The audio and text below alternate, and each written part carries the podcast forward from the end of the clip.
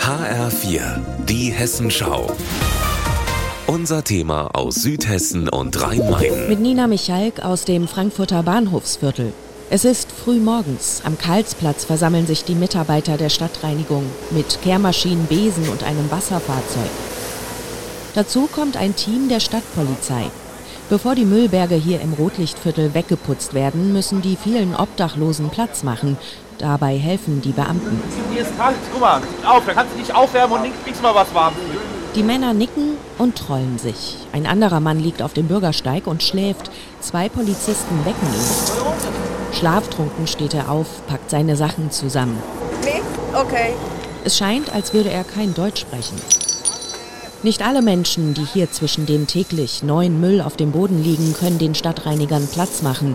Viele seien einfach krank, sagt Steffen Granzow, stellvertretender Leiter der Stadtpolizei. Wenn die halt durch den Konsum, wie auch immer Drogen oder Alkohol, überhaupt nicht in der Lage sind, aufzustehen, dann wird halt quasi drumherum sauber gemacht. Dass die Straßenreinigung in einem Teil des Bahnhofsviertels von der Stadtpolizei begleitet wird, hat nicht nur praktische Gründe.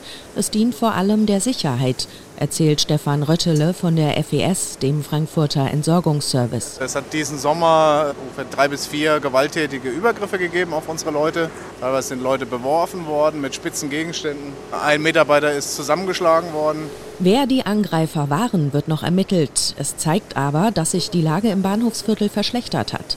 Es gibt mehr Menschen, die auf der Straße leben, mehr Müll, mehr harte Drogen wie Crack, das sehr aggressiv macht. Die Polizei soll beim Saubermachen daher auch vermitteln, sagt Uwe Benkert, der die Einheit hier leitet. Die meisten der Personen, die hier auf der Straße leben, die kennen wir und kommen mit denen natürlich auch besser ins Gespräch. Und äh, unser Ansatz ist jetzt nicht nur repressiv, sondern gesamtheitlich. Und ich denke, das wird auch gewürdigt.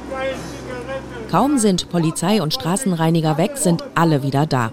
Die nächste Crackpfeife wird gefüllt, nach Geld gebettelt. Ich will nicht kein Geld helfen für Essen, bitte. Warte dich ab, du genauso.